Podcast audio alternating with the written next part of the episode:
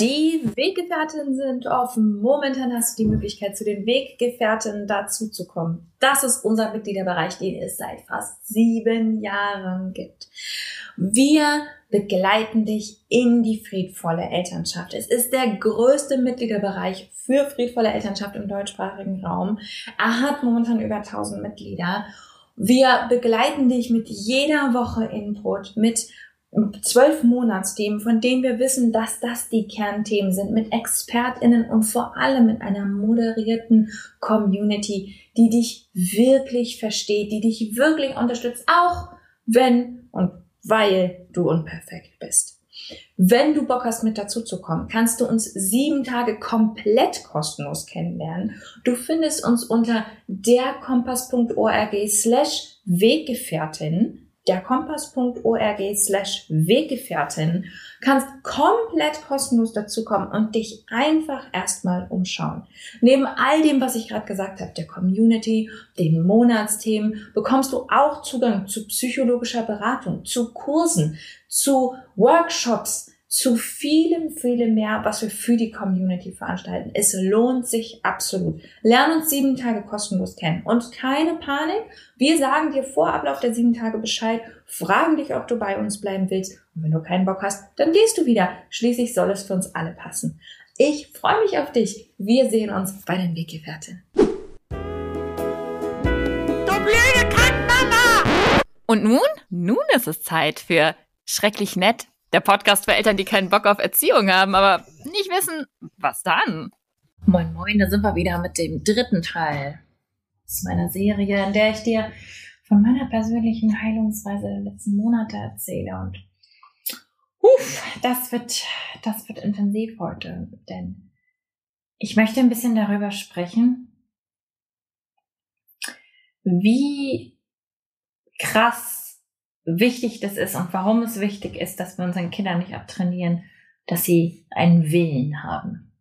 Kennt die Sprüche vielleicht auch noch. Ich bin mit denen groß geworden. Äh, der will, der lebt hier nicht. Kinder mit einem Willen kriegen eins auf die Brillen auch krass.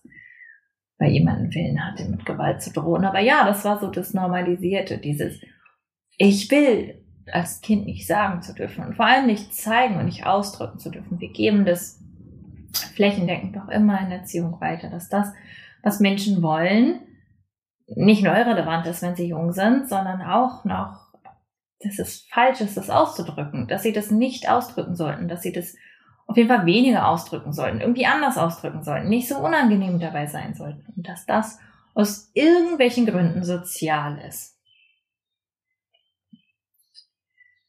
Keine Ahnung, wie es bei dir ist, aber ich habe es mir echt, echt, echt arg schwer meinen Willen auszudrücken. Ich habe gerade in den letzten Monaten in dieser tiefen Heilungsphase, in der ich mich befunden habe und noch immer befinde eigentlich, nochmal echt gemerkt, wie wenig ich über mich weiß. Wie wenig ich darüber weiß auf einer ganz tiefen Ebene, was ich eigentlich wirklich will. Was sich für mich gut anfühlt, was ich mag. Und das geht mit sowas los, wie was ich gerne esse oder und hört mit sowas auf, wie, wie ich gerne arbeite. Ich habe Ideen, wie ich zu sein habe und was ich sein sollte. Und ich habe mit euch gemeinsam über die letzten Jahre viel darüber gesprochen. Ich habe viel darüber geschrieben. Ich habe viel darüber nachgedacht, was das für Eltern bedeutet, dass sie Ideen davon haben, wie Mensch als Eltern zu sein hat. Ich habe viel darüber reflektiert für mich, aber auf einer ganz tiefen Ebene habe ich immer noch und immer wieder die Idee, ich darf nicht wollen. Denn selbst wenn ich weiß, was ich will, dann darf ich es noch lange nicht ausdrücken. Ich bin sozialisiert als Frau. Das heißt, für mich war das ein Teil meiner Gender-Sozialisation, zu lernen, dass mein Willen ausdrücken nicht dazu führt, dass ich als Mensch mehr anerkannt werde.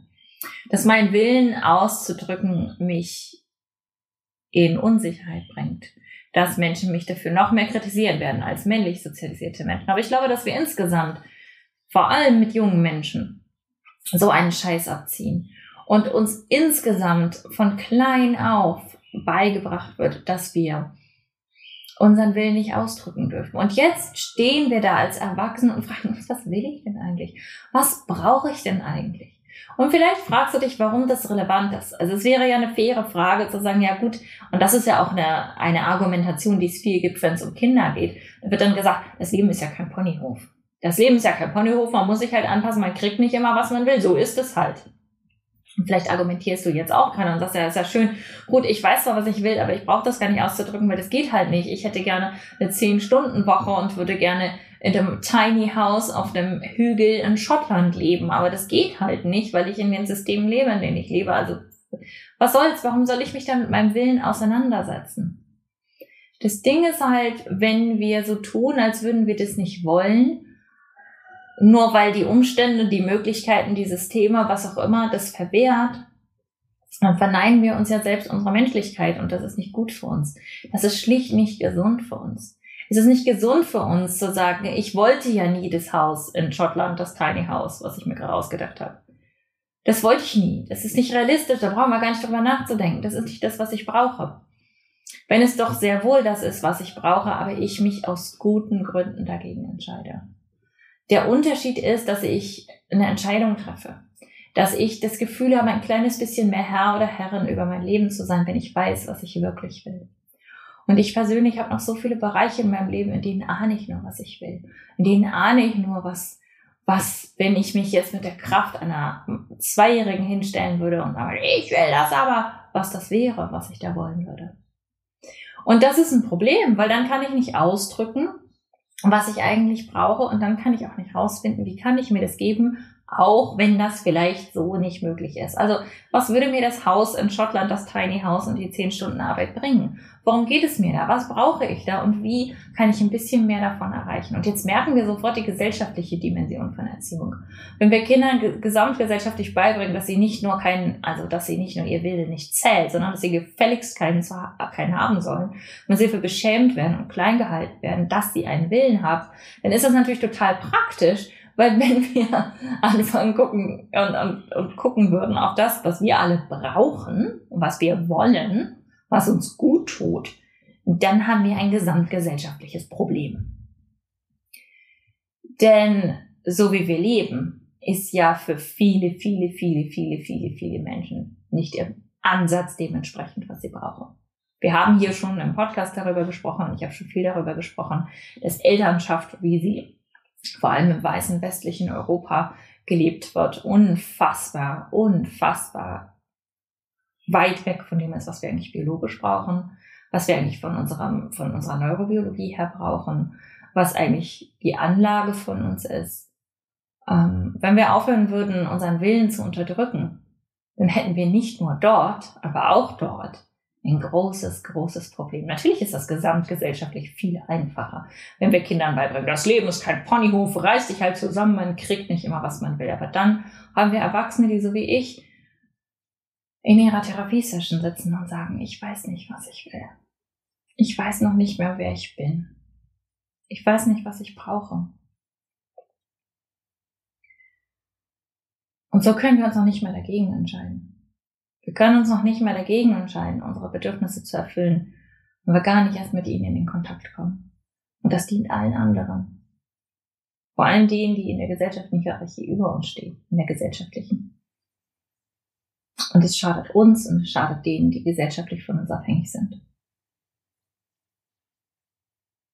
Die Geschichte mit der Erziehung ist auch deswegen so schädlich, weil wir den Willen von Menschen nicht anerkennen als eine unglaublich wichtige, treibende Kraft, dann kriegen wir wirklich Probleme mit unseren Beziehungen, mit unserer psychischen Gesundheit, in unseren Familien, also mit dem, was eigentlich wirklich wichtig ist. Das war mein Learning für heute. Schreib mir gerne oder erzähl mir, wie es dir damit geht. Wir hören uns zum nächsten Teil.